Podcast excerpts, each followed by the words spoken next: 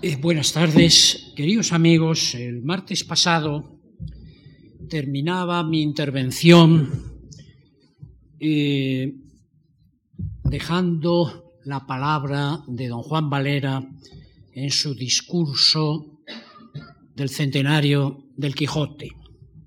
Discurso, como les recordaba, que él tuvo que dictar porque ya prácticamente estaba ciego en aquel momento. Y discurso que no pudo leer en el acto oficial porque había muerto unos días antes y que tuvo que leer el presidente de la academia. Bien, esta ceguera de Valera es un rasgo fundamental de su biografía en los 10-12 últimos años de su vida. Antes de ir a la Embajada de Viena, que es su última embajada, hacia 1892-93, ya en las cartas abundantemente hace referencia a la pérdida de vista que le está aquejando y sobre todo al dolor que para un león, un lector voraz como era él, eh, suponía depender de la lectura que le hacían otros, fundamentalmente sus hijos. Y durante muchos años un secretario que fue eh, su lazarillo. Eh, se llamaba Francisco de la Gala, Valera lo llama muchas veces Periquito, y en las cartas es muy divertido ver eh, que don Juan, que ha ido ya perdiendo la letra, las cartas de los años 92-93 tienen una letra muy difícil, son cartas además muy breves las que escribe él de su mano, pero ya llega un momento en que dicta las cartas y el principal escriba es don Periquito de la Gala. Y hay cartas escritas a dos manos, es decir, eh, Valera ha dictado la carta que ha escrito eh, un Perico de la Gala y luego terminada la carta de Valera y firmada por Valera o Juan, eh, según quien era fuera el receptor de la carta, don Periquito, si tenía confianza con el receptor, añadía su propia carta. Es decir, que hay dos mm, discursos distintos dentro de un mismo acto de emisión. Pues bien, en estos momentos finales casi una docena de años. Valera vive muy pendiente, si siempre ha estado pendiente del medio que le rodea, ahora tenemos que pensar que mucho más pendiente todavía. Una anécdota traigo a cuento. Y es una anécdota que nos ha contado Pío Baroja en sus memorias. Pío Baroja en sus memorias recuerda cómo estaba escribiendo Camino de Perfección. Y Leo de las memorias de Baroja. Como yo he escrito siempre de una manera un tanto descuidada, en camino, pinté un tipo de cura de Toledo que en el fondo era una contrafigura del autor de Pepita Jiménez. El mismo Valera, al enterarse de que yo acababa de terminar un nuevo libro, me pidió que diera a los amigos en su casa una lectura. Iba leyendo cuando de pronto me vino a la imaginación que había un capítulo en que se iba a notar claramente la semejanza entre Valera y el tipo que yo había descrito del cura de Toledo. Al principio me entró un poco de apuro y no sé con qué pretexto salté las páginas en donde estaba aquel capítulo y seguí adelante. Exactamente lo que se pudo saltar es este párrafo que voy a leer, de Camino de Perfección, capítulo 22. A pesar de su afición de ese cura por las cosas artísticas, tenía una noción clara, aunque un tanto desdeñosa, de las cosas actuales. Sin darse cuenta, era un volteriano un cura volteriano. La idea de arte había sustituido en él toda idea religiosa. Si se le dejaba hablar, y hablaba con mucha gracia, con acento andaluz, duro, aspirando mucho las haches, se deslizaba hasta considerar la Iglesia como la gran institución protectora de las artes y de las ciencias, y se permitía bromas sobre las cosas más santas. Este es el párrafo que corresponde, pues sí, muy, ajustadamente a la figura de don Juan Valera. Pero sigo con las memorias. Unas semanas después me encontré en la calle a don Juan Valera cuando éste bajaba de su coche para entrar en la librería Fernando Fea acompañado de su secretario, a, a quien llamaba Periquito. Entonces el famoso escritor estaba ya ciego. Valera entonces me dio una palmada en el hombro y sonriendo con cierta socarronería me dijo, Señor Baroja, ahora conozco su libro, lo conozco todo. Todo, ¿eh? Y es muy interesante. Hasta ahí el texto de Baroja. Bien, eh, una anécdota de la biografía de don Juan Valera, que es una biografía apasionante. Eh, saben ustedes que nace en Cabra, Gabrense, en octubre del año 1824, es hijo de una aristócrata, de una dama, eh, la marquesa de la Paniega, que había tenido un primer matrimonio con un militar alemán, Freuler, del que nace un hijo, Freuler, eh, que hereda el título de la madre y que va a ser medio hermano de Valera porque eh, la madre de don Juan contrae segundas nupcias y va a ser la madre de Juan Valera, de dos hermanas y de eh, de, dos hermanas, una de ellas, Sofía, eh, con la que Valera va a tener una intimidad asombrosa y va a ser una de sus grandes confidentes epistolares. Eh, Juan Valera estudia, como recordaba ayer, el martes, empieza a estudiar en Málaga, luego en el Sacromonte, en el Colegio Sacromonte de Granada, en la universidad, cursa primeros estudios de Derecho, luego viene a Madrid. Y, en Madrid estudia Derecho, eh, aunque mm, él, claro, que quiere ser un joven de provecho, quiere encontrar un trabajo que le dé una situación estable y en el momento a un eh, heredero, a un cachorro de la clase dominante, pues el trabajo, uno de los pocos trabajos eh, que sin un título de gran especialización eh, se podía obtener un trabajo digno, era el trabajo diplomático, y aprovechando la relación de amistad y de parentesco con el duque de Rivas, que en ese momento era embajador en el reino de Nápoles, Valera fue, el joven Juanito Valera se fue a Nápoles el 47 como agregado de la embajada y ahí empieza su carrera diplomática, de funcionario diplomático, eh, que va a ser su gran dedicación y su fundamental fuente de ingresos Tenía otros ingresos, claro, las rentas de las propiedades andaluzas. Hay estudiosos que han trabajado sobre lo que le producía el campo y hay escritos de Valera que se explican, que solo se pueden explicar. Hay artículos, incluso algunos aspectos en su creación narrativa que solo se pueden explicar desde la sociología agraria de la Andalucía de la segunda mitad del XIX y de lo que eran los eh, problemas de todo tipo que tenían los propietarios y cómo ejercían eh, hubiera dicho Valera, un mero y mixto imperio. Bien, eh, para reconstruir la biografía de Valera, pues tenemos muchísimos eh, materiales. Por supuesto, documentos, documentos administrativos, desde acta de nacimiento hasta acta de defunción, documentos eh, profesionales, los informes que le enviaba al Ministerio de Estado, los, los currícula que también se conservan en el Ministerio de Estado, y luego los muchos objetos, fotografías, etcétera, que ha conservado la familia, incluso su propia casa, la, casa de Cabra, que en este momento es un edificio público en, esta localidad. Pero, en fin, lo fundamental para una biografía, y sobre todo para una biografía de un escritor, son sus textos. Los textos eh, de creación, los textos de opinión y los textos de expresión personal, diarios, memorias, etcétera, cartas.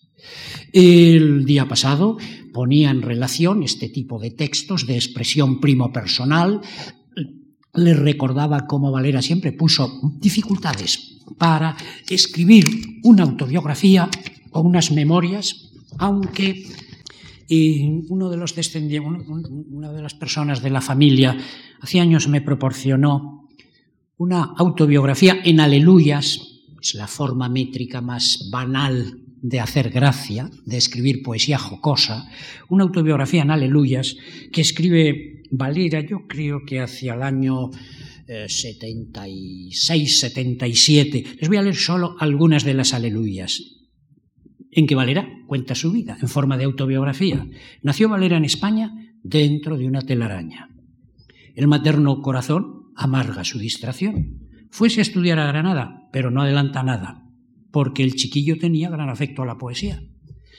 En fin, luego sigue adelante las relaciones que tiene en Madrid mientras se está haciendo méritos para iniciar la carrera diplomática, sobre todo tuvieron un escenario social muy productivo en eh, la casa, en el palacio de los Montijo. Don Juan Valera es íntimo amigo de Eugenia y de su hermana, la que va a ser duquesa de Alba.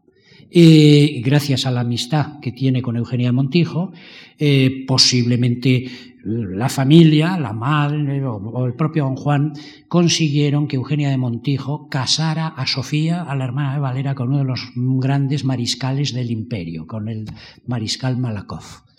Y la hermana Sofía es una de las grandes damas de la sociedad francesa del Segundo Imperio. Bien, eh, precisamente en esta autobiografía mm, eh, hay una aleluya, no sé si fonéticamente habría que leer de otra manera, pero yo leo así. Eh, por su simpático pico lo convida la Montijo y ya desde luego empieza a hacer esperar en la mesa. Se enamora de las damas, la otra vertiente biográfica de don Juan Valera, un auténtico don Juan. Se enamora de las damas y en poesía se declara. Resulta brillante el chico y le hacen académico. Desplegando mucha astucia, consigue marcharse a Rusia. De allí vuelve medio helado al Ministerio de Estado. Pero llega el majadero cuando ya cierra el portero. Y dejan a Juan Valera en la calle sin cartera. Le da una fama inaudita el publicar La Pepita. También escribe El Indigno, obra del doctor Faustino. Luego publica otra cosa, El Comendador Mendoza. Tal suerte tiene el bribón que pasa de una edición. y hay algunos versitos más. Eh, he dicho que eh, la vida de Valera eh, tiene, claro, la vertiente, como toda vida íntima, la vertiente familiar, en la que sus padres, sus hermanos, sus cuñados, su esposa, sus hijos y sus parientes, primos, tíos, etcétera, tienen un papel capital en las relaciones y también en las cartas.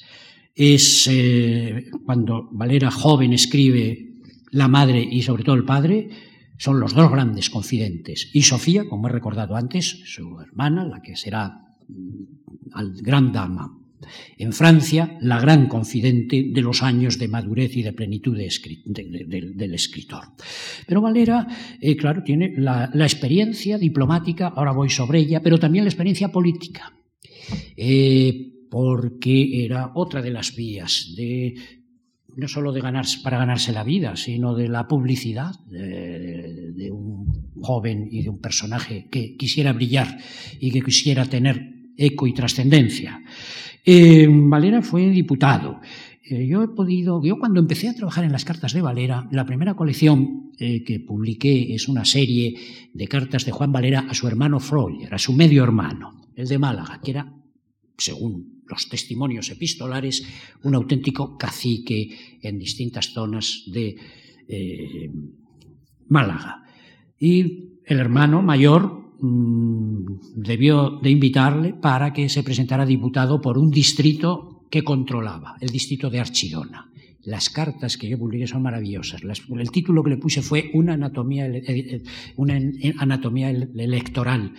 Y es sencillamente la confesión absolutamente desvergonzada de cómo funcionaba todo un proceso electoral, los procesos electorales. Solamente un dato. La elección, eh, el día de las elecciones, los eh, que pueden votar, que claro, no eran todos los ciudadanos, eran los ciudadanos que tenían determinadas condiciones, en un sufragio censitario, estaban comprometidos o para votar a Valera o para votar al otro candidato del otro partido y los eh, controladores de la votación, los que controlaban a favor de Valera, estaban muy pendientes de que vinieran los que habían prometido el voto a Valera. Pero cuando ya se acercaba la hora de cierre de urnas, no habían llegado todos los que tenían que llegar.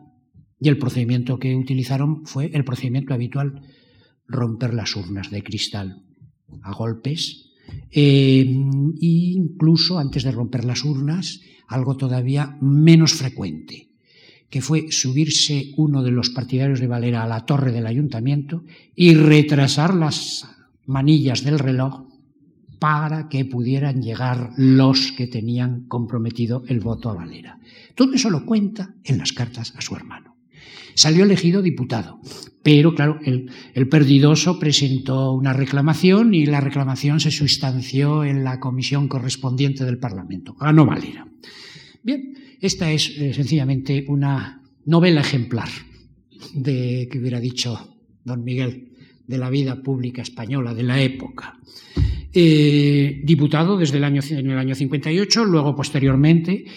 Él tiene un papel importante como creador de opinión pública en los años 50 y 60, escribiendo, lo recordaba el otro día en el periódico El Contemporáneo, de Alvareda, lo pagaba Salamanca, pero el director y el personaje periodístico era Alvareda, una figura clave en la vida cultural y sobre todo en la vida política y periodística del segundo tercio del siglo XIX.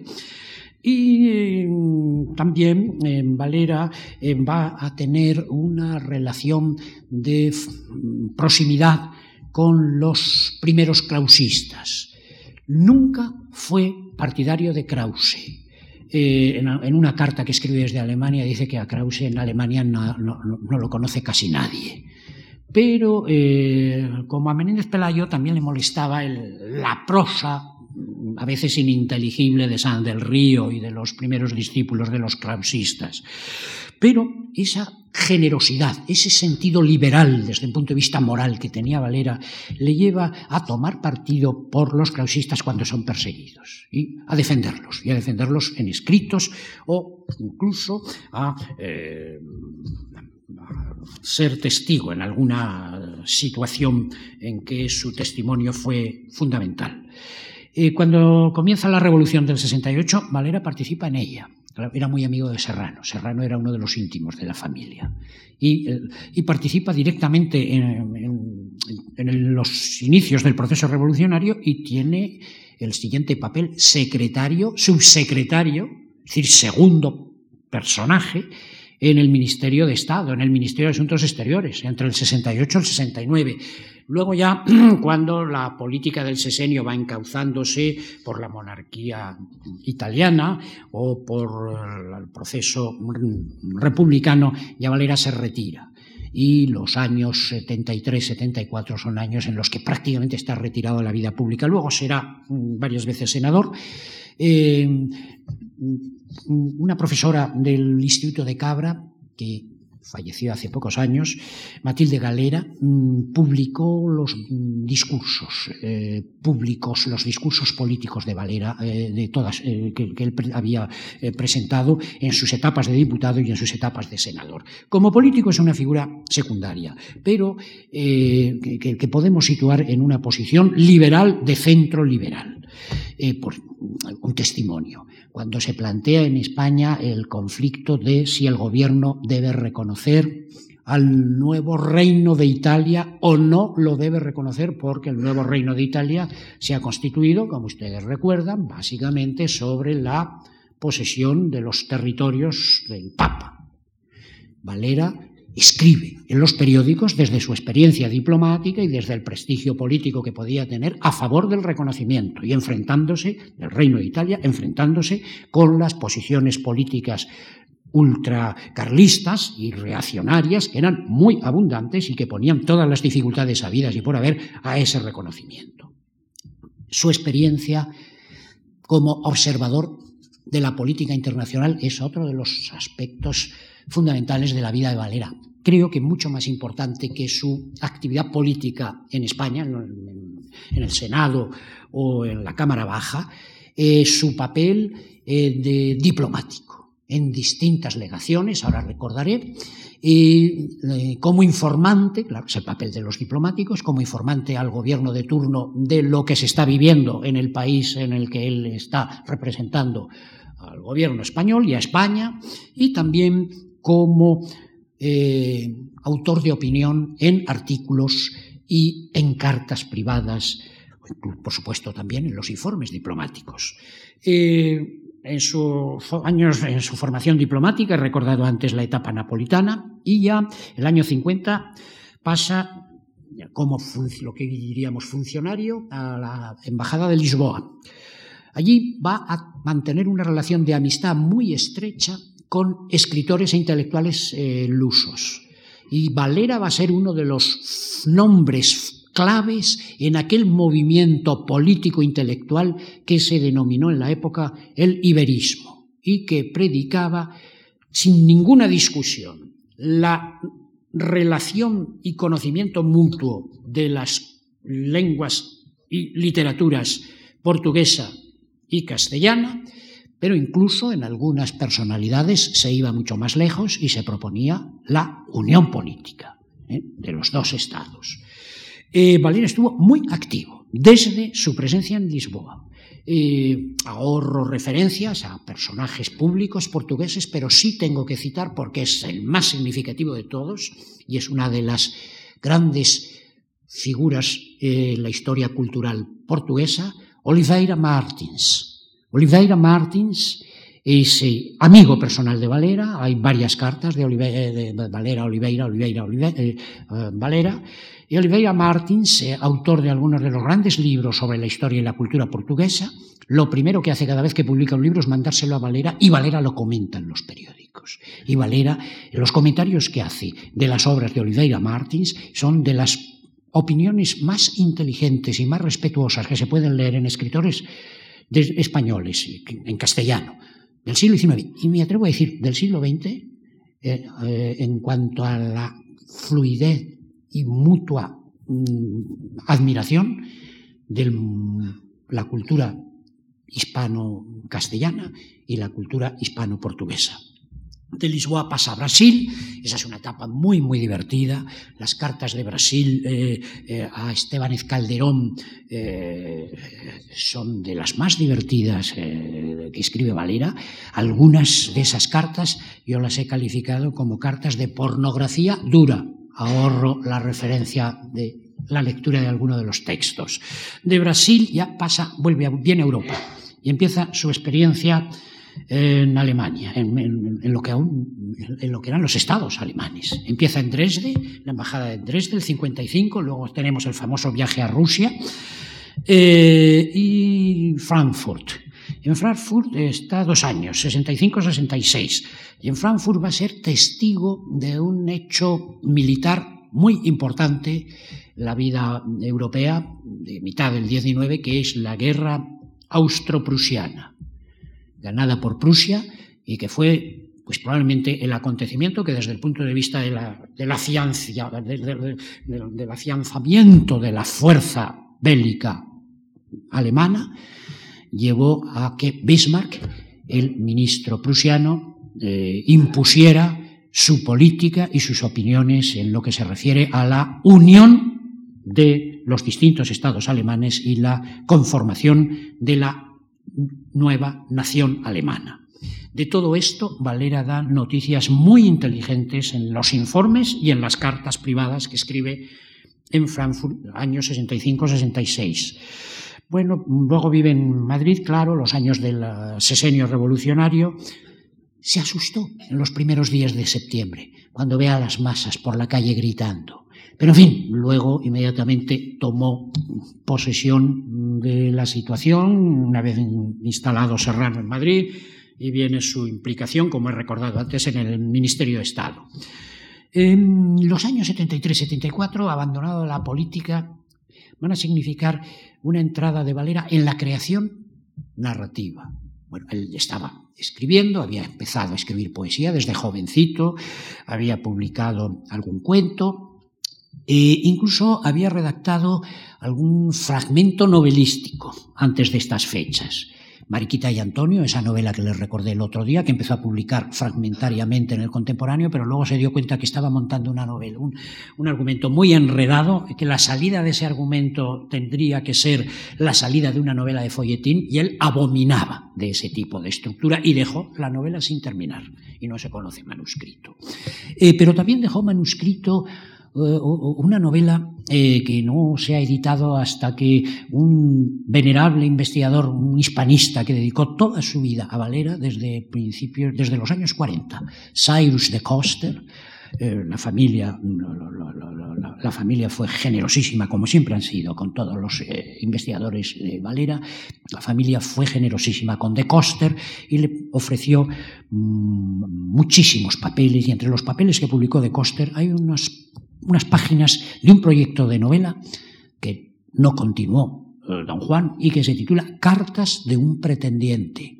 Y lo que escribe es eh, una biografía en cartas de un chico de provincias, es la historia tan característica de las novelas de Balzac y de tantos novelistas españoles del XIX, el muchacho de provincias que viene a la conquista de la capital y que cuenta su experiencia de la conquista de la capital a un corresponsal que va a recibir sus cartas. Eso quedó inédito y manuscrito.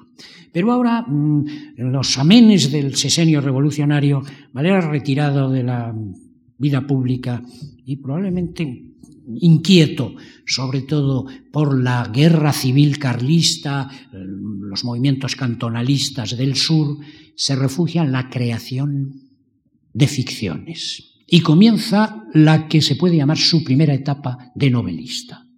Una etapa que corre, fijo las fechas de las ediciones de las novelas, eh, desde el 74 hasta el 79, en que publica el primer bloque de sus importantes novelas. Luego, desde el 79, incrementa la vida pública, también eh, la vida de eh, escritor de opinión en distintos periódicos, las representaciones diplomáticas, ahora recuerdo cuáles son las que va a ejercer a partir del año 81, mm, y deja de escribir novelas hasta los años finales.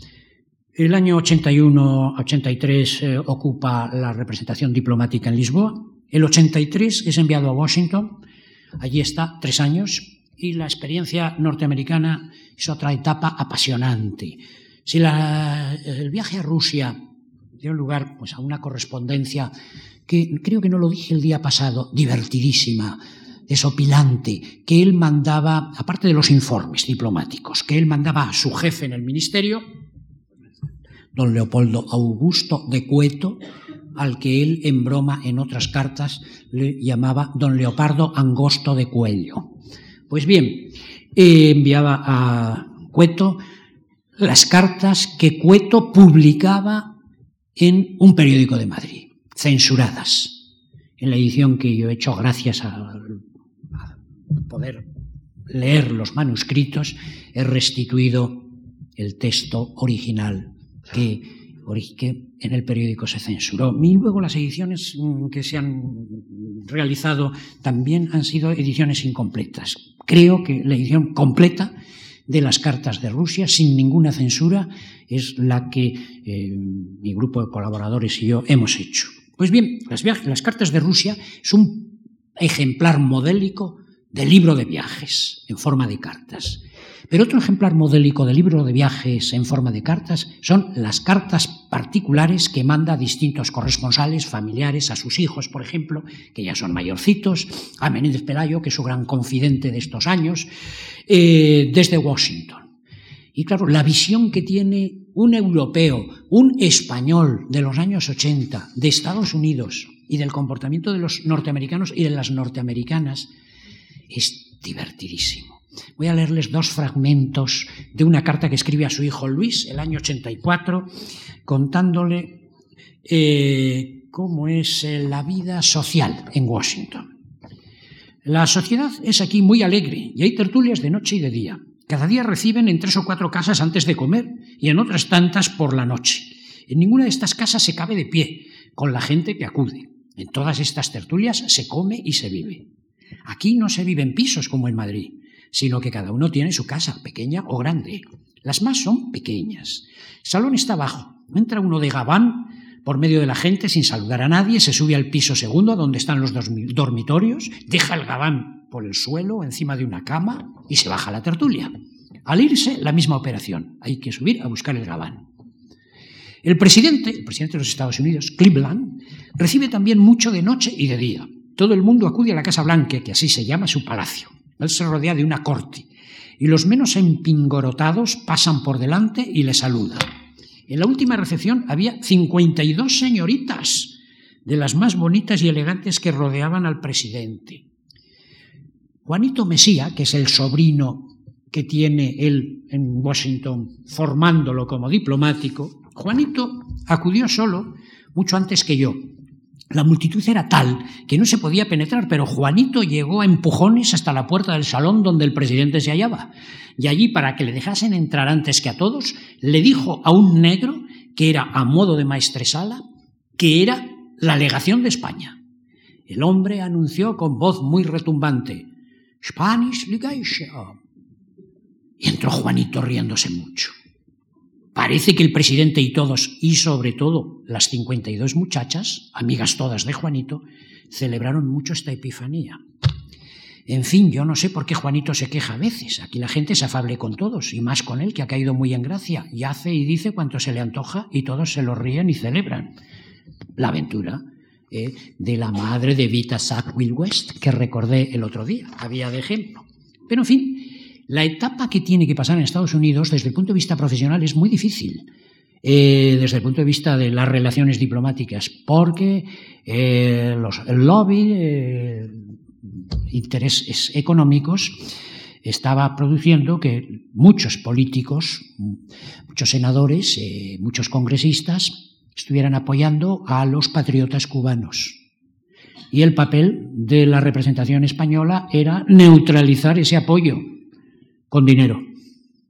Dinero que enviaba el gobierno para neutralizar opiniones de políticos y también para neutralizar a jueces de Florida a fin de que esos jueces pusieran sentencias fuertes a los patriotas cubanos, a los balseros al revés eh, de la época.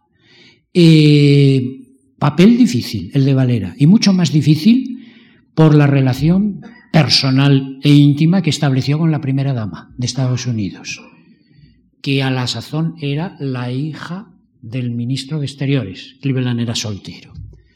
Y esta muchacha, Cathy Bayard, tiene una auténtica fascinación por Valera, se conservan las cartas, y cuando Valera tiene que regresar a Madrid, porque el gobierno reclama su vuelta, Casi se presenta en el edificio de la embajada y se suicida de un tiro. Difícil situación con la hija del ministro de Exteriores cuando la tensión entre los dos países y en, y en el interés de los dos países era tan caliente. Valera es, por tanto, voz autorizadísima para opinar y lo hace en privado y en público en los periódicos sobre el proceso de emancipación de Cuba y especialmente cuando se declara la guerra el año 98. Son terribles las cartas que escribe Valera en este tiempo. Y no puedo entrar a fondo en esta cuestión, he escrito algo y tengo algo publicado sobre ello, pero sí me interesa apuntar con unas eh, frases de una carta eh, un aspecto que no se ha estudiado suficientemente en la biografía de Valera, que es su pensamiento, su visión de la política internacional y del papel que podía representar España en la política internacional del momento. Valera, en la medida que yo conozco sus textos, no soy historiador, pero en fin, en la medida que puedo conocer lo que es el panorama histórico los intereses coloniales occidentales los últimos años del siglo XIX, tiene una mentalidad colonial. Es decir, él defiende el papel de los grandes países coloniales, fundamentalmente Inglaterra. Él es admirador del imperio inglés y lo escribe, por ejemplo, en artículos de periódicos. Siente que el viejo imperio español, lo poco que queda del imperio español, está siendo el hazme reír del mundo occidental, y se lo comunica, por ejemplo, a íntimos amigos como un diplomático belga que yo creo que es su mejor confidente político de los últimos años de su vida, eh, el barón Grind. Y eh, en plena guerra del 98, Valera en una carta lee un brevísimo párrafo que podía desarrollar con artículos y con textos de prensa, pero no he venido aquí a hablar de lo que Valera escribe en público, sino lo que escribe en privado. En una carta lamenta Valera este hecho. la impasibilidad de Europa frente al papel triste que está sufriendo España vejada por los Estados Unidos. Leo el párrafo. Pero la impasibilidad de la culta Europa al presenciar tan inicua guerra no solo será poco generosa y poco honrosa para ella, sino también muy impolítica. Después de vencernos, los Estados Unidos, no ha terminado aún la guerra, estamos en marzo, y en vista de que les sale tan que le sale bien tan colosal atentado contra todo derecho y contra todo sentido moral, solo Dios sabe a lo que llegarán a atreverse. Visión prospectiva. Pues bien, Washington es la penúltima embajada, porque don Juan quiso terminar la carrera como embajador en la plaza que la carrera en aquel momento consideraba la coronación del currículum, el Vaticano. Hizo gestiones, pero no lo pudo conseguir. El nuncio en Madrid informaba negativamente. E informaba negativamente a partir sobre todo de las novelas y sobre todo Pepita Jiménez, como novela muy poco favorable al celibato y al papel de la Iglesia. Bien, eh, no consigue la embajada vaticana, pero el gobierno le da un consuelo. Embajador en Viena 1893-1895. Le acompaña, eh, le acompaña su hija y en Viena don Juan ya está prácticamente con la vista perdida. Yo he lamentado muchísimo que esta gran esponja que cogía y veía con una percepción asombrosa todo lo que en la vida cotidiana y en la vida más profunda eh, bullía en los distintos lugares por donde iba pasando, en Viena no lo puede presenciar, porque sale muy poco a la calle. Valera, ¿qué hubiera podido decir Valera de la Viena fin de siglo? Eh, de la Viena de Wittgenstein, de la Viena del primer Freud, etcétera, etcétera. ¿Qué hubiera podido decir? De todas, de todas formas, hace algunas veces juicios sobre las calles y de lo que sí da mucha noticia es de la buena política que está haciendo el gobierno austríaco como tapón frente a la tensión que hay en los Balcanes y en el Oriente, es la, la, visión del diplomático, la visión internacional, y también las noticias que dan las cartas sobre la familia real. De las pocas veces que sale de la embajada, no es infrecuente que vaya a comer al Hofburg con Franz Josef, con Sisi, y también tiene de contertulio en alguna ocasión al catedrático de griego de la Universidad de Viena, que no era una cátedra de segunda categoría, la cátedra de griego de la Universidad de Viena. Y en una de las cartas, a Menéndez Pelayo le comenta que la discusión de la comida, recordemos que Sisi recibía clases particulares de griego, su maestro de griego eh, escribió una estupenda biografía, autobiografía suya, recordando aquel, aquella etapa de maestro de la emperatriz, pues eh, una de las comidas eh, se centró en la discusión de un poema de la antología palatina, de la gran antología de poesía griega.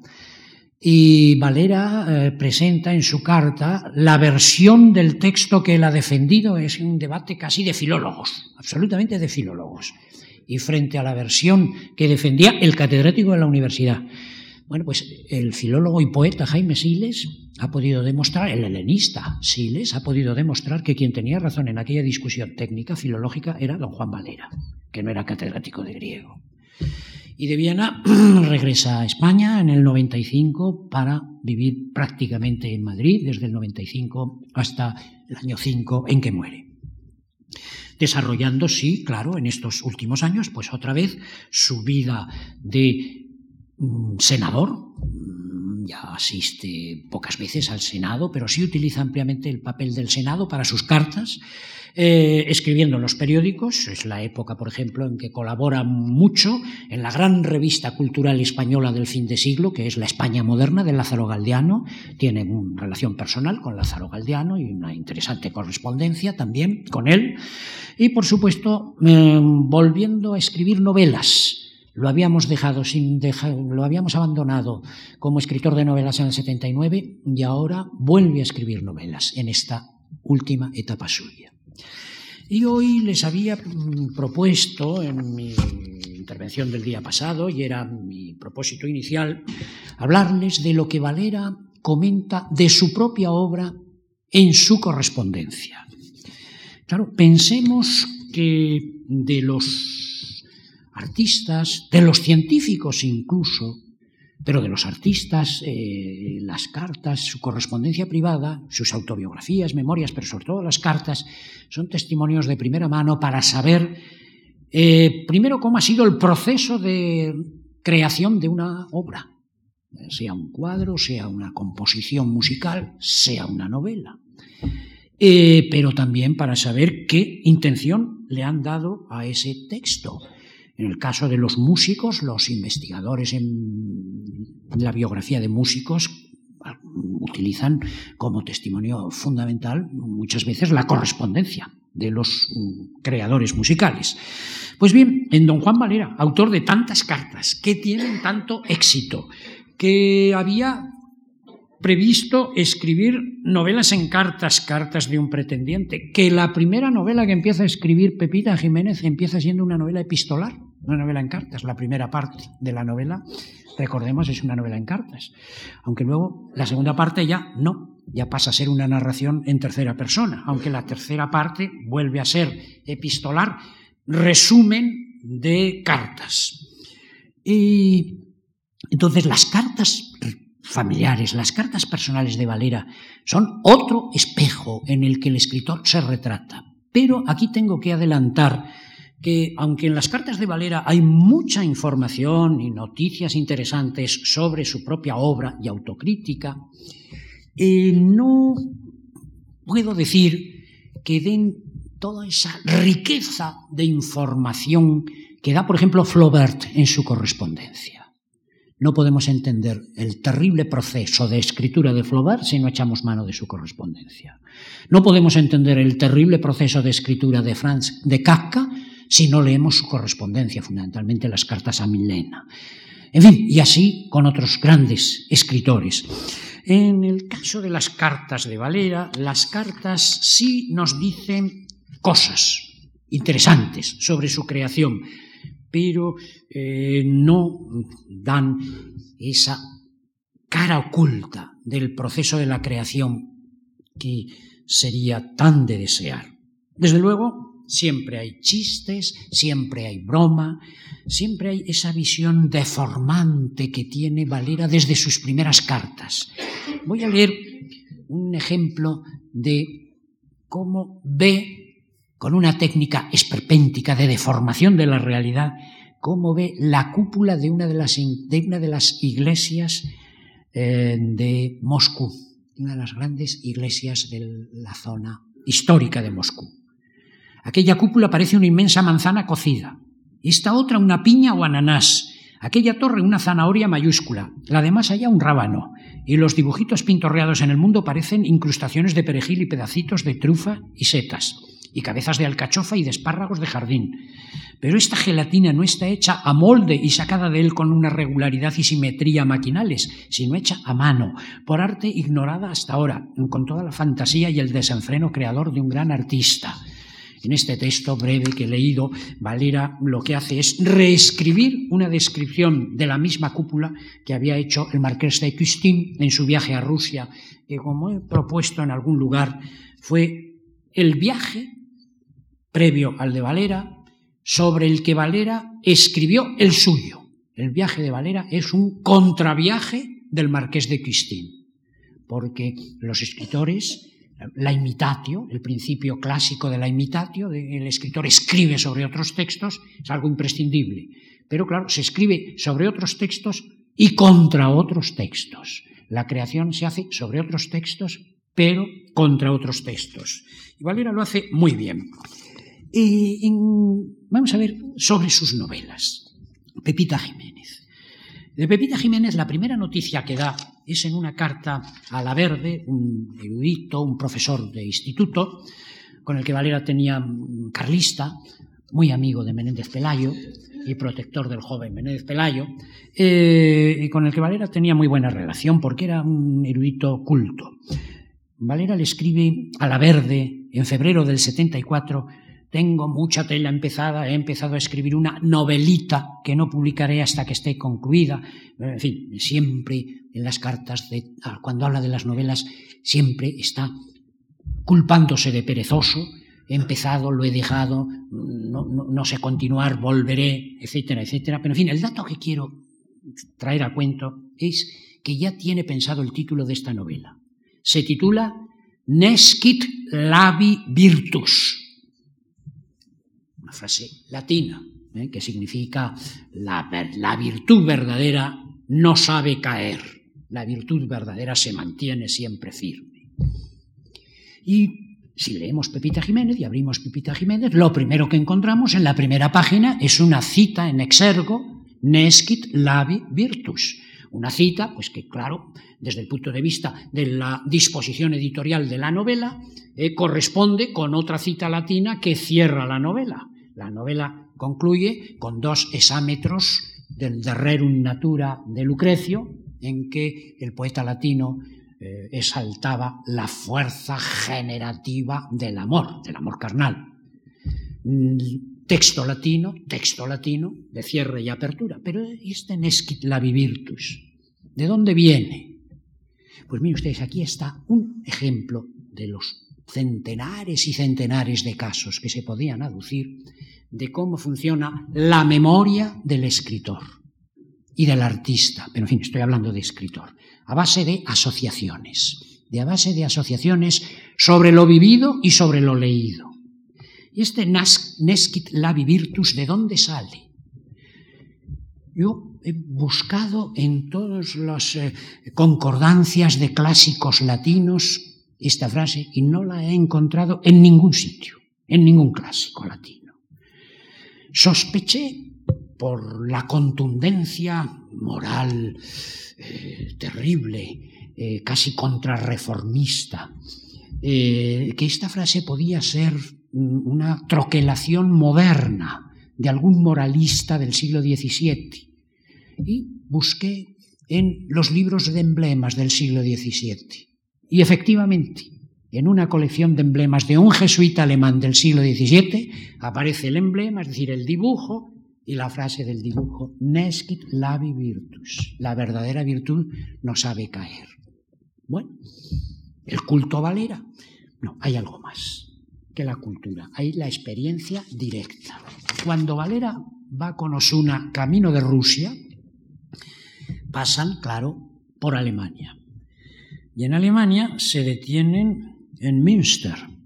Y como Osuna era gran duque de Osuna, gran noble español, pues en Münster son recibidos en el palacio de la gran familia de, Münster. Los de Croix d'Ulmen, que los reciben y de esa recepción, de ese hospedaje, da Valera cuenta a Cueto. Y le dice, por ejemplo, lo siguiente. La casa de los príncipes de Nicolas Bulmen me hizo recordar la del famoso varón de Tourdan-Trontroc, el personaje del Candide de Voltaire. Así por ser ambas casas de las mejores y más antiguas de Westfalia, como por la majestad y afable decoro con que nos recibieron en la de los príncipes, y por las tres princesitas solteras que allí se anidan, y que me parecieron otras tantas Cunegundas, personaje del cuento del Candide de Voltaire, inocentes y frescachonas. Un Cándido y un doctor Pangloss faltaban los personajes del cuento de Voltaire. Pero en Alemania no hay la malicia y la hiel de nuestra tierra, y todos son optimistas y cándidos. Y en cuanto al haya de las princesas, no pude menos de reconocer en ella a la doncella de ojos negros que puso a su pesar al doctor Pangloss en el estado lastimoso en que se lo encontró Cándido en Holanda. Bueno, porque es de advertir que si bien en Alemania tienen las damas costumbres bastante arregladas, más por el respeto que se deben a sí mismas, y ahora hay una larga explicación sobre la generosidad sexual de las alemanas en el momento. ¿Qué es lo que se está aquí aludiendo? ¿A qué está aludiendo aquí don Juan? ¿Qué pasó en el palacio de los Dijois? No lo sabemos.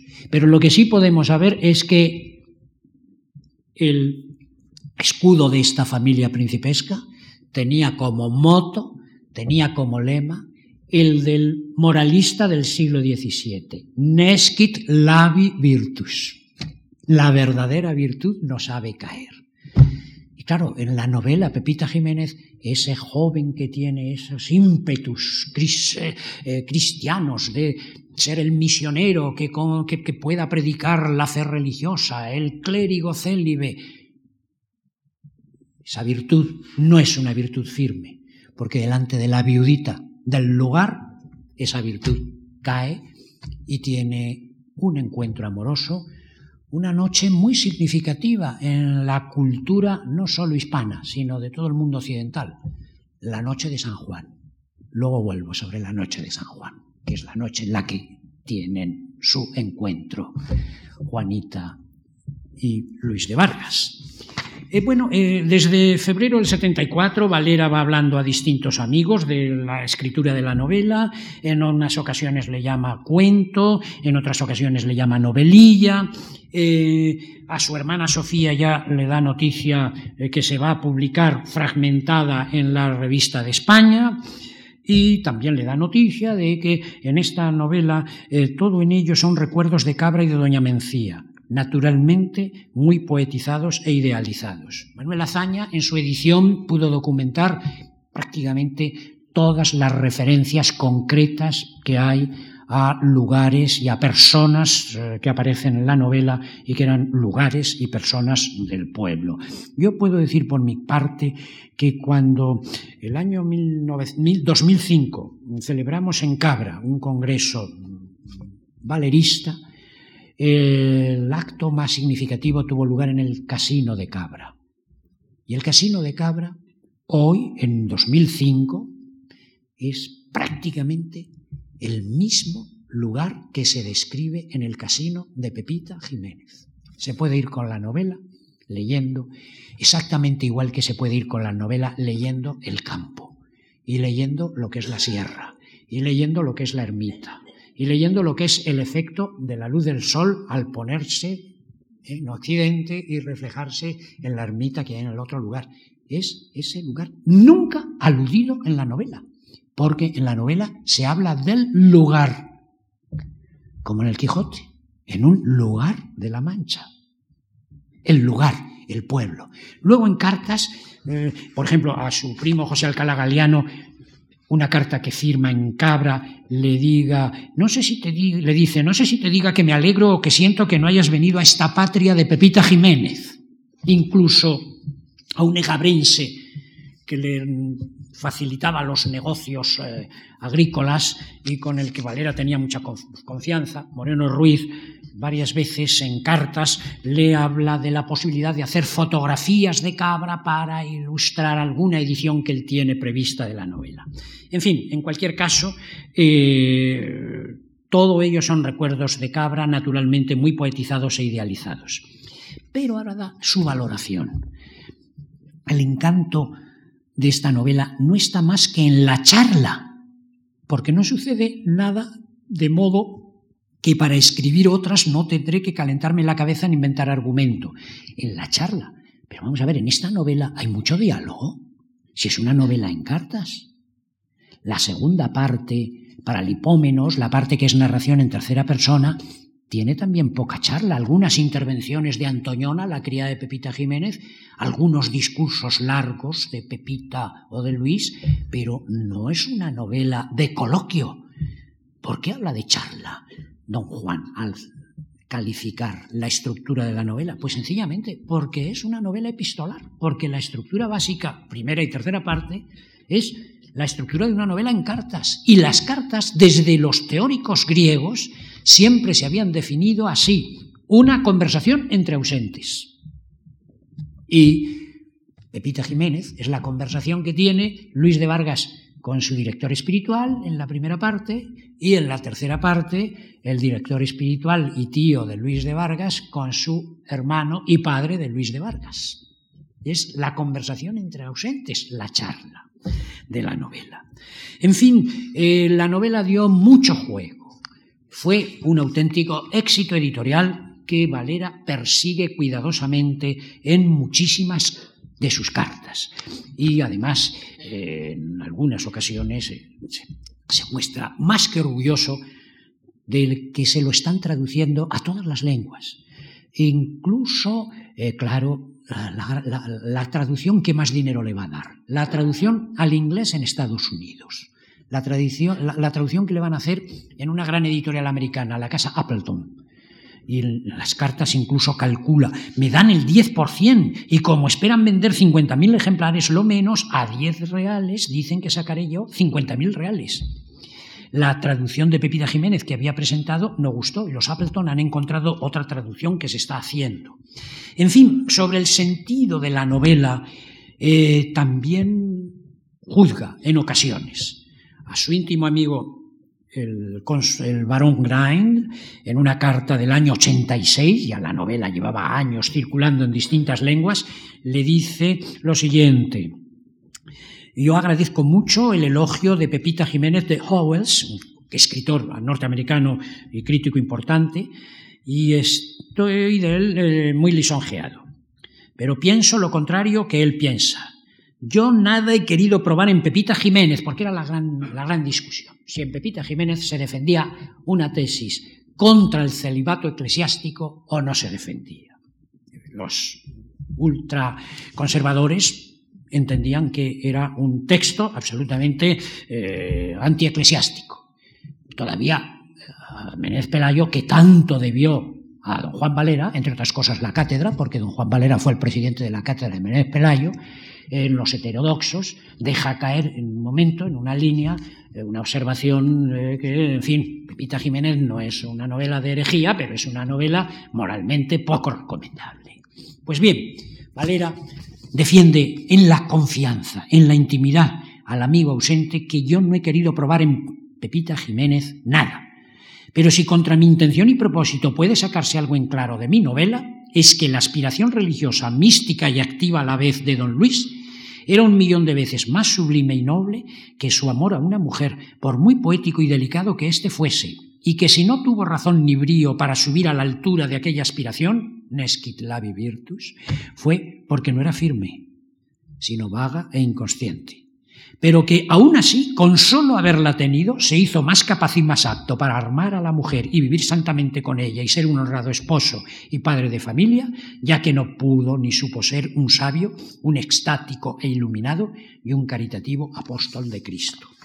No tiene mucho que ver con las cartas de Valera, pero termino, a propósito de Pepita Jiménez, recordando algo que he dejado antes colgado, y es la cronología, el tiempo de esta novela. Novela que se publica, como ya he dicho, en 1874, cuando en todo el mundo occidental hay un modelo narrativo del que aún seguimos pendiente, que es el modelo realista llamémoslo realista, naturalista, lo que sea, modelo realista que implica una estructura narrativa en la que hay un tiempo y un espacio y unos personajes muy precisos y muy determinados. Pues bien, Valera en esta novela no da lugar, un lugar, pero tampoco da un tiempo concreto. Hay ligeras alusiones al ferrocarril, a la Cruz Roja, que nos podrían situar hacia 1860, sesenta y tantos, pero nada más. Pero sí hay un tiempo interior en la novela. Las cartas de Luis de Vargas, toda carta bien escrita tiene que ir fechada. Y las cartas de Luis de Vargas van fechadas. Y la primera carta va fechada dos días antes del comienzo de la primavera. Y el encuentro de los amantes tiene lugar la noche de San Juan. Desde el inicio de la primavera hasta la noche de San Juan es la estación del amor, que estudió magistralmente Julio Caro Baroja en un libro todavía imprescindible. Es la estación del amor en la que todas las culturas occidentales, desde el septentrión hasta el Mediterráneo, han formulado las construcciones míticas más diversas, pero es para explicar que es el tiempo en el que germina la vida debajo de la tierra y sale la vida de la tierra. Es el tiempo mítico el que maneja Valera en la construcción de esta novela, porque él no quiere ser realista, no quiere que en su novela, como ridiculizaba eh, Valéry, eh, comenzara la novela con La marquesa salió a las cinco de la tarde de las cinco de la tarde, eso quede para los realistas y los naturalistas. Los creadores de verdad manejan otro tiempo que vale para todos los lugares y para todas las cronologías.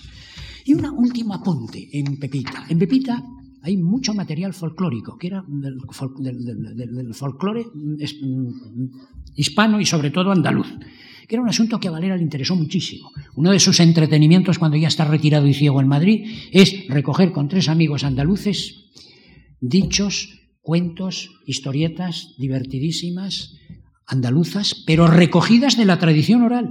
Es decir, que es un estudio folclórico de investigadores y esa recogida de materiales se publica en un libro de cuatro autores que se titula Chascarrillos, cuentos y chascarrillos andaluces por fulano, zutano, mengano y perengano. Bien, y pues en la colección de cuentos y chascarrillos andaluces, por ejemplo, Valera explica una alusión folclórica que deja caer de pasada en Pepita Jiménez, porque no, en Pepita Jiménez y en todas las novelas y en toda la creación literaria Valera las alusiones van de pasada.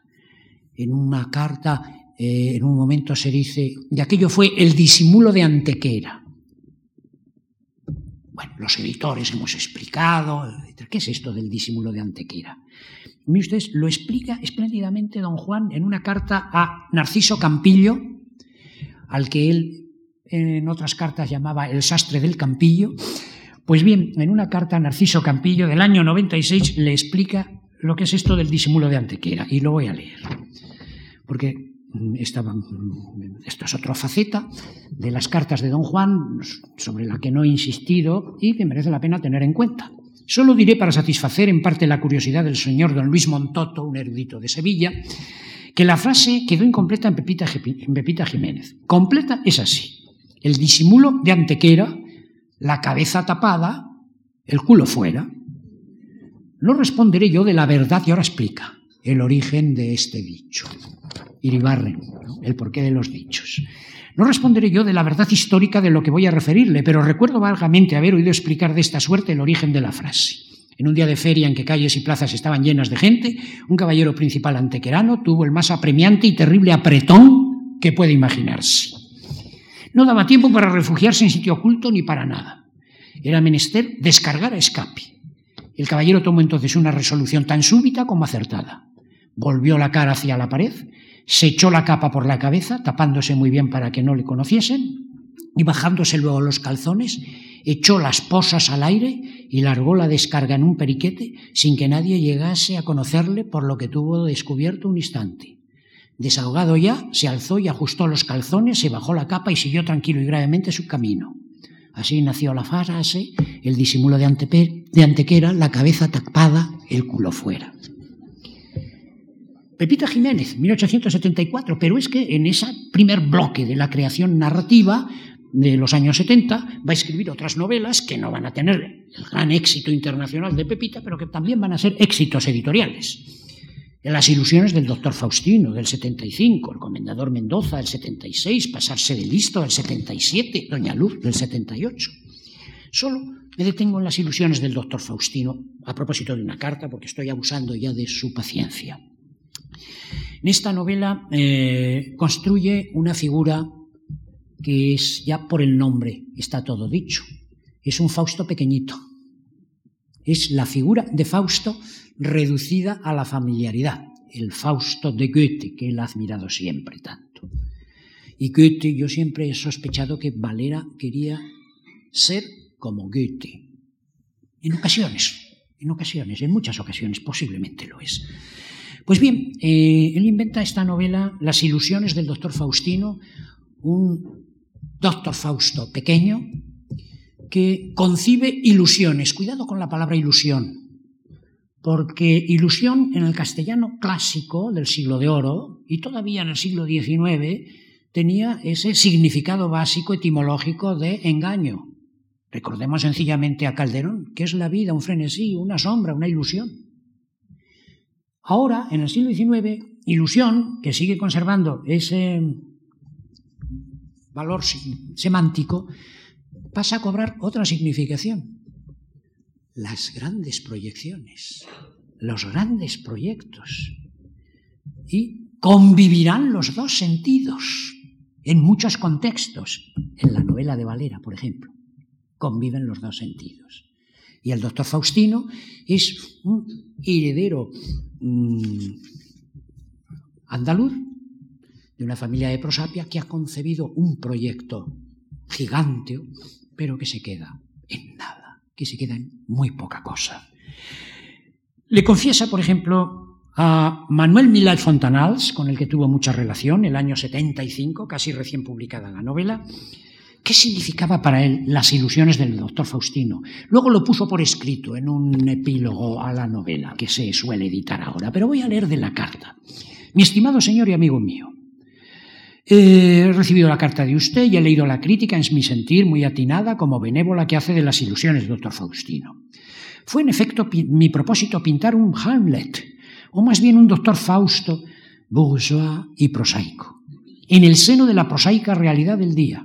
No es extraño que sea vago e incierto este personaje, que es como tipo de la juventud de ahora, 1875. De modo que he notado en mí y en 20 o 30 amigos míos, perdón, de lo mucho que he notado en mí y en 20 o 30 amigos míos, he compuesto a mi doctor Faustino, es decir, que es una contrafigura personal. En esta novela aparece un personaje, el don Juan Fresco, ahora explicaré. El don Juan Fresco es otra faz de mi propia personalidad, y don Juan Fresco es un seudónimo que utilizó a veces Valera en algunos textos y de muchas otras de mi generación y de la generación anterior a la mía. Hay otros personajes que son menos tipos o alegorías, pero creo que tienen más realidad y consistencia. Este don Juan Fresco era un personaje real, eh, de Doña Mencía, el otro pueblo de Valera, donde él se encontraba más a gusto que en su pueblo natal. Y este Juan Fresco era un personaje imprescindible en la tertulia del pueblo cuando Valera iba. Y debía ser un personaje muy dicharachero, muy gracioso, hasta el punto que el apodo, el apodo eh, familiar que tenía este personaje en la tertulia, en el pueblo, lo toma Valera para construir un personaje que aparece como narrador de distintas novelas y que incluso él se apropia como seudónimo suyo en algunas ocasiones. Todo esto para las ilusiones del doctor Faustino, también consideraciones sobre las otras novelas de los años 70. No tengo tiempo de perseguir todos los testimonios abrumadores sobre aquel complejo sobre aquella enfermedad que le, aquejó toda su vida, la ceguera los últimos años. Pero toda su vida le aquejó una enfermedad a la que él puso nombre en las cartas desde sus años jóvenes, sin dineritis. Entonces, la necesidad de conseguir el dinero para mantener el nivel de gasto familiar que primero el gasto personal antes de su matrimonio y después el nivel de gasto familiar desde que contrae matrimonio. Y esa necesidad, pues eh, ni el sueldo, ni las rentas, ni casi lo que le pagan por lo que escribe, parece que llega a su término y admite todo tipo de contrato editorial. Y hay un contrato editorial que se convirtió para él en la tortura, un contrato editorial que empieza el año 74, 1874, y que no concluye hasta el año 82. Y lo concluye en el año 82 gracias a que le ayudan dos personas, dos escritores. Es la continuación de la historia de España de Modesto Lafuente. Tengo un trabajo hecho sobre este asunto. Saben ustedes que la historia de España de Modesto Lafuente fue un gran éxito de librería en el siglo XIX. No había casa de español liberal incluso en el siglo XX, que no tuviera en su estantería la historia de España de Modesto Lafuente, Fray Gerundio, su seudónimo, porque Modesto Lafuente fue el constructor, no es el único, pero es el que acertó a construir el modelo teórico de la nación española desde, moderna desde una perspectiva liberal. Modelo que repetirán Galdós en la vía creativa, etcétera, etcétera. Pues bien, eh, era un éxito de librería, eh, la fuente había muerto, la obra se seguía reeditando y los editores, que eran los, Montaner y Simón, que eran unos editores muy, muy eficaces de Barcelona, quisieron, a partir del año 77, quisieron editar la historia, hacer una cuarta edición eh, continuando la historia, porque Modesto La Fuente dejó la historia en la muerte de Fernando VII, y claro, en 1877 pues habían pasado muchas cosas desde la muerte de Fernando VII, y a quien contrataron fue a don Juan Valera. Y don Juan lo aceptó. Es terrible ver en las cartas la angustia que siente. Un ejemplo, eh, sus amigos políticos, la Verde, con el que tenía mucha confianza, el joven Menéndez Pelayo, no paran de pedirle el año 78 que acepte el nombramiento como presidente al Tribunal de Oposiciones a cátedra de la Cátedra de Literatura de Madrid a la que va a concurrir Méndez Pelayo, que previamente se había tenido que crear una ley especial para que fuera opositor, porque era menor de edad, según la legislación del momento. Y todo estaba preparado para que el catedrático fuera don Marcelino. Y el presidente iba a ser don Juan Valera. Y don Juan Valera pone todas las dificultades, incluso al propio Menéndez Pelayo, porque dice que está complicadísimo con la escritura de esta obra. Al final tiene que echar mano de un gran periodista que había vivido en primera línea la vida política de María Cristina de los años 30 y 40, Andrés Borrego, el periodista español que trajo al periodismo de España, de Madrid al menos, el modelo del periodismo inglés, porque como liberal exiliado en Londres había trabajado en periódicos de Londres y había visto lo que era y cómo se hacían los periódicos ingleses, y a un serio historiador, Pirala, que conocía muy bien lo que habían sido las guerras civiles. Entonces, Borrego y Pirala le escriben parte de la continuación, que eh, llega, claro, la, continuación se, se, publica el año 82 y aquí eh, los autores aparecen, los tres nombres, pero nunca se había entrado a dilucidar qué escribió cada uno. Yo lo he podido determinar y les señalo que Valera, en la parte que escribió, utilizó un procedimiento que era relativamente frecuente en él, la reutilización de textos suyos. Un viejo artículo del año 54 que había dedicado al romanticismo español, un panorama sobre el romanticismo español, cuando tiene en la historia de La Fuente que trazar el panorama del romanticismo español, corta y pega. Bien, eh, años finales.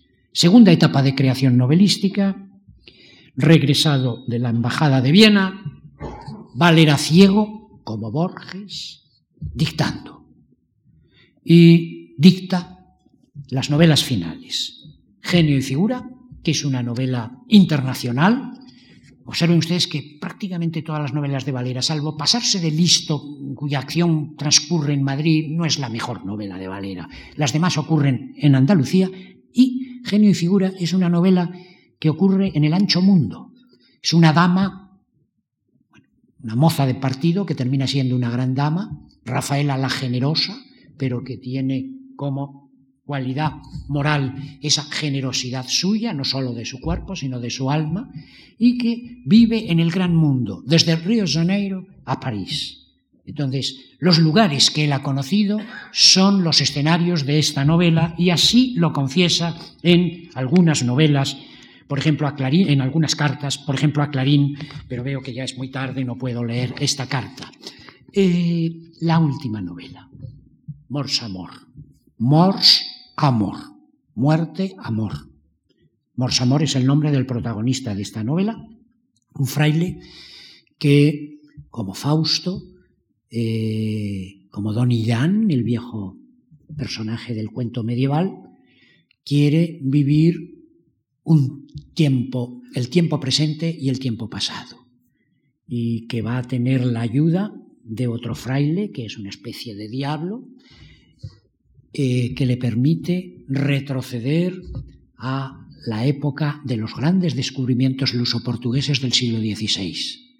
Y este fraile hará la vuelta al mundo al revés, la vuelta al mundo, pero en vez de recorrer el globo terráqueo en la dirección de Magallanes y Elcano, en la dirección contraria, lo que le permite llegar a la India y a China. Y en la etapa de la India y la China, Valera exhibirá lo que él sabía de literatura hindú, que en España se sabía poquísimo. Él había comprado ediciones eh, alemanas de los Vedas cuando había estado en Frankfurt, por ejemplo.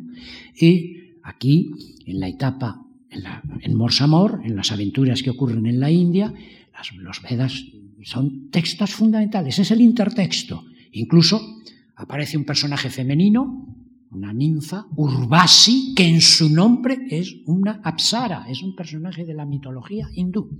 Pues bien, esta novela, que es una novela fantástica, de aventuras, es una novela que don Juan escribe en momentos muy duros para él, la vejez, la ceguera, y en momentos muy duros para España, la guerra de Cuba.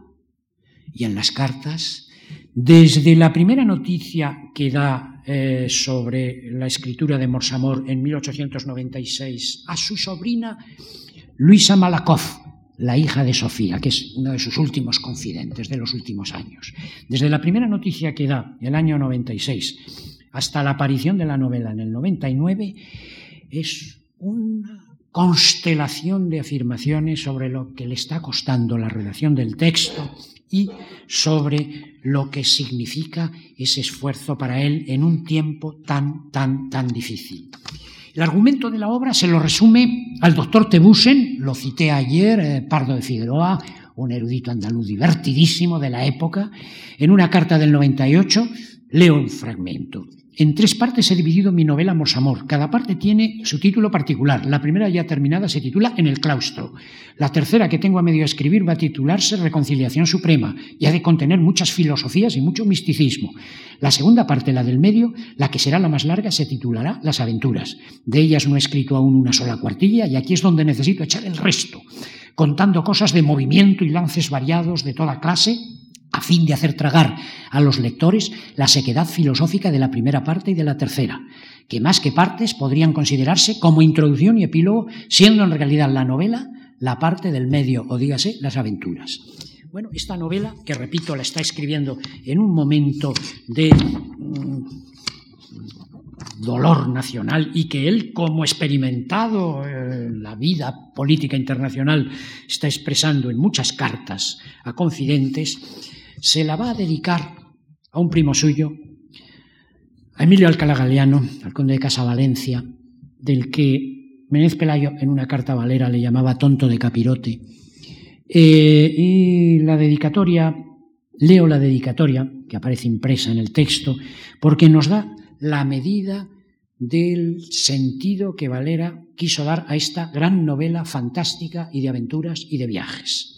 Es decir, que Valera propuso en esta novela un remedio contra el pesimismo. Es el entusiasta, optimista, que siempre en la adversidad sabe levantarse y reaccionar, como se diría hoy, en términos muy positivos. En la dedicatoria le dice lo siguiente a su primo, mi querido primo, para distraer mis penas egoístas al considerarme tan viejo y tan quebrantado de salud, y mis penas patrióticas al considerar a España tan abatida, He soltado el freno a la imaginación. Bueno, y hace unas consideraciones sobre la novela. A fin de vivir contentos en esta forzosa Arcadia, recordemos España, nuestra forzosa Arcadia, recordemos nuestras pasadas glorias, los grandes viajeros y descubridores del XVI, no superadas aún por los pueblos más pujantes y engreídos que hay en el mundo, Gran Bretaña, Estados Unidos, hay que añadir, y compongamos con dichos recuerdos y con buen humor, que no debe abandonarnos, historias como la que yo te ofrezco. El entusiasta que está siempre luchando contra toda adversidad y que siempre se consuela con su recuerdo, con sus lecturas y con las figuras de los personajes que él ha creado. En una carta, y termino con esta referencia que cito de memoria, en una carta de los años 70 a uno de sus confidentes literarios, le dice que cuando le entra la murria, cuando me entra el pesimismo, entonces me encierro en mi habitación y veo a mis personajes. Y cita a todos los personajes que ha inventado, solo a las mujeres. Y después de evocar a esas figuras por él inventadas, después de traer a su presencia esos fantasmas de su imaginación, termina afirmando que me quedo sosegado en mi soledad. Muchas gracias.